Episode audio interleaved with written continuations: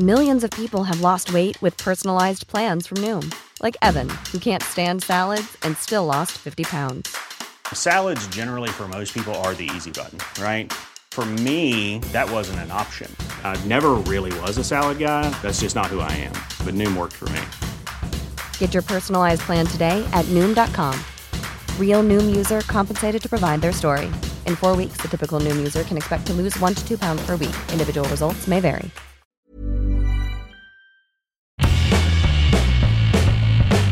Hola a todos, esto es Sin Comentarios, el programa con los temas y noticias que a todo el mundo interesa y las opiniones que nadie pidió.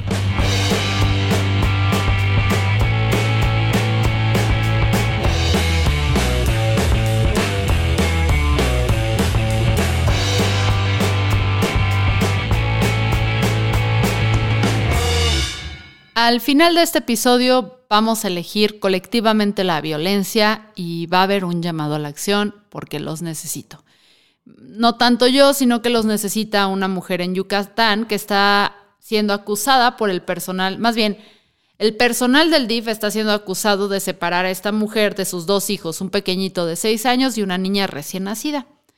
Contexto. En México el DIF es una institución que se dedica a la asistencia pública y procurar el desarrollo integral de las personas y las familias y tiene la suficiente autoridad como para hacer este tipo de abusos porque su palabra es tomada como válida cuando se trata de determinar desde el punto de vista de expertos si un niño está viviendo en un ambiente adecuado o no. El problema es que se escudan en que la Constitución obliga que lo primero que hay que cuidar sea el bienestar de los menores, algo que se conoce como el interés superior de la niñez, y justificado en esto, se animan a tomar medidas así de drásticas y con poco sustento porque disfrazan de urgencia lo que es arbitrario. El DIF tiene básicamente las mismas atribuciones en todos los estados de México, y no es la primera vez que una de sus oficinas se ve involucrada en un escándalo de abuso precisamente por lo peligroso que resulta que una autoridad tenga poder para separar a niños de su familia o moverlos como fichitas con base en opiniones que ampliamente pueden estar afectadas por creencias personales. Por ejemplo, esta misma semana, Mariana Rodríguez, primera dama de Nuevo León, acaba de declarar en una publicación de redes sociales que después borró que durante la administración del Bronco, el DIF vendía a niños del albergue Capullos, caso en el que, por cierto, ya se involucró la Comisión Estatal de Derechos Humanos de Nuevo León, presentando la denuncia correspondiente. Eso sin contar que en julio de este mismo año, la propia Comisión Estatal determinó que en el escándalo de Mariana y Samuel presumiendo un bebé que sacaron del mismo albergue, sí hubo irregularidades en el trámite para lograr extraerlo y que sí hubo daños de interés superior del pequeño por haber mostrado su identidad en redes sociales. Tenemos un episodio al respecto. Entonces, sabiendo cómo se las pueden gastar, volvamos a Yucatán. Según la abogada de Julisa, así se llama la mamá de los niños, el motivo por el que el DIF le quitó a sus hijos es porque es una madre soltera, y aquí es donde nos vamos a encabronar, y lesbiana de comprobarse esto, estaríamos ante un gravísimo caso de discriminación por parte de una autoridad. Julisa fue internada en el Hospital General Agustino Ojoran en Mérida, Yucatán. Vio nacer a su hija y tan tan. Fue la última vez que la vio porque las autoridades del hospital dijeron que la niña y su hermano no podían estar seguros con ella. Las versiones oficiales dicen que el personal del hospital fue, eh, fue el que llamó a servicios sociales del DIF porque supuestamente detectaron que los niños mostraban signos de maltrato. Una recién nacida, que nada más la vio recién nacida. Por otra parte, Julisa dice que la trabajadora social estuvo haciéndole preguntas personales antes del parto como cuestionamientos por el paradero del papá de los niños o si le gustaban las mujeres. También comentarios sobre que Julisa podría dar un mal ejemplo a los niños.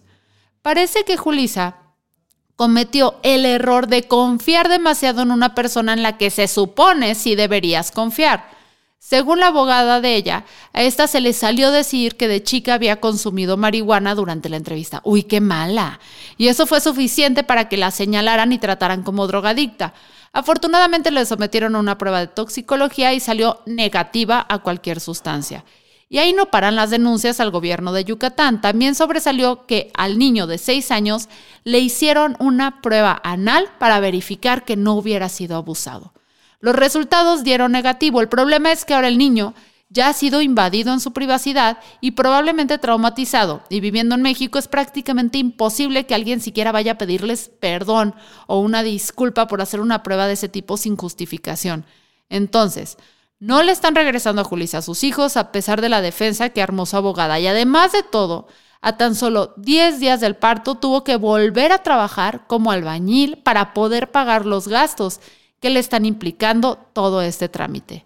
El tema se volvió algo viral, poquito en los últimos días porque desde lejos pues huele a abuso de derechos humanos y discriminación porque además Julisa tiene una expresión de género muy masculina y nos toca a todos nosotros desde nuestras redes tratar de amplificarlo hasta que alguien sienta la presión suficiente para detener, porque esto parece como que un gigante abuso, gigantesco abuso. A mí me tiene esto súper encabronada porque además del trauma que le están generando a los niños, me pongo en los zapatos de Julisa y si a mí me hubieran separado los primeros días de mi cría, nada más por haber confiado en la persona equivocada o por la discriminación, de mi identidad, de, o sea, mi expresión de género o mi orientación sexual, neta, hubiera sido traumatizante.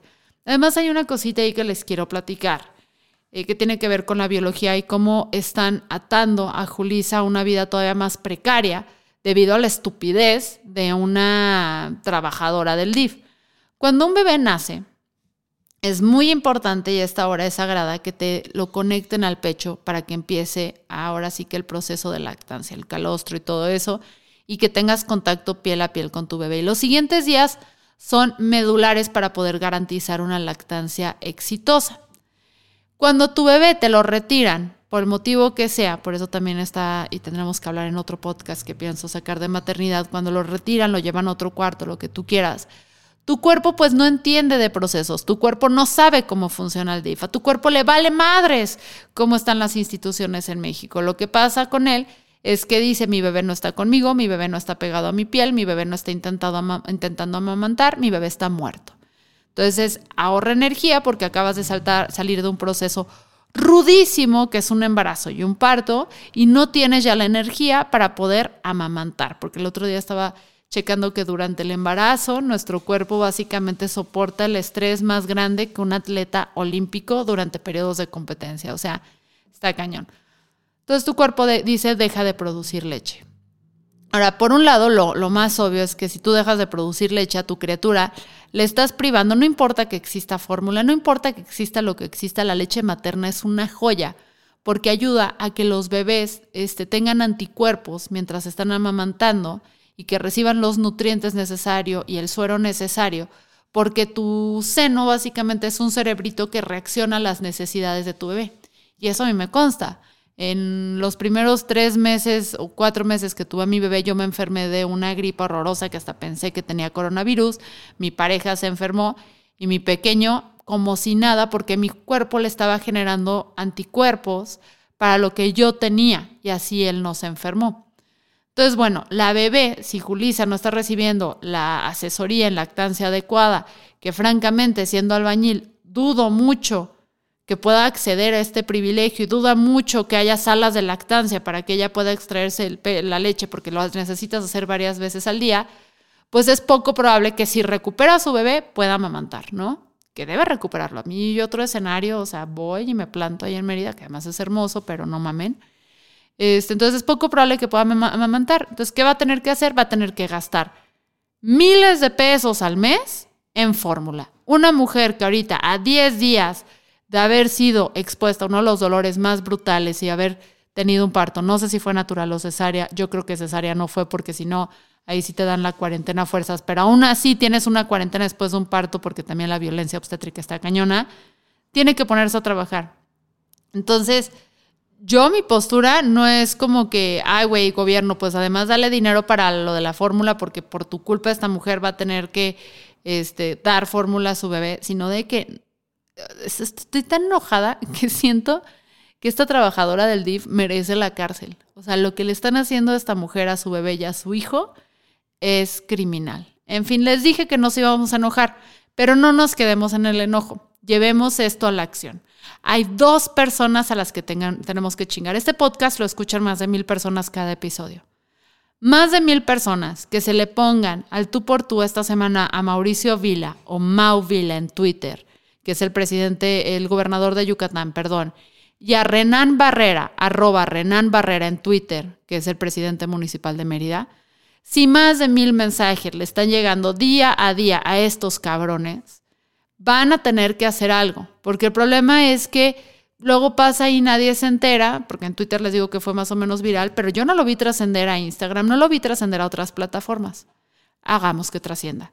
Compartan este episodio, enojémonos y exijamos justicia a Julisa y su bebé, porque aquí le decimos en sin comentarios a la discriminación, homofobia, transfobia, lesbofobia y cualquier expresión o acción que reprima los derechos humanos y la dignidad básica de las personas, no. Yo soy Fernanda Dudet y nos escuchamos el lunes con el resumen semanal.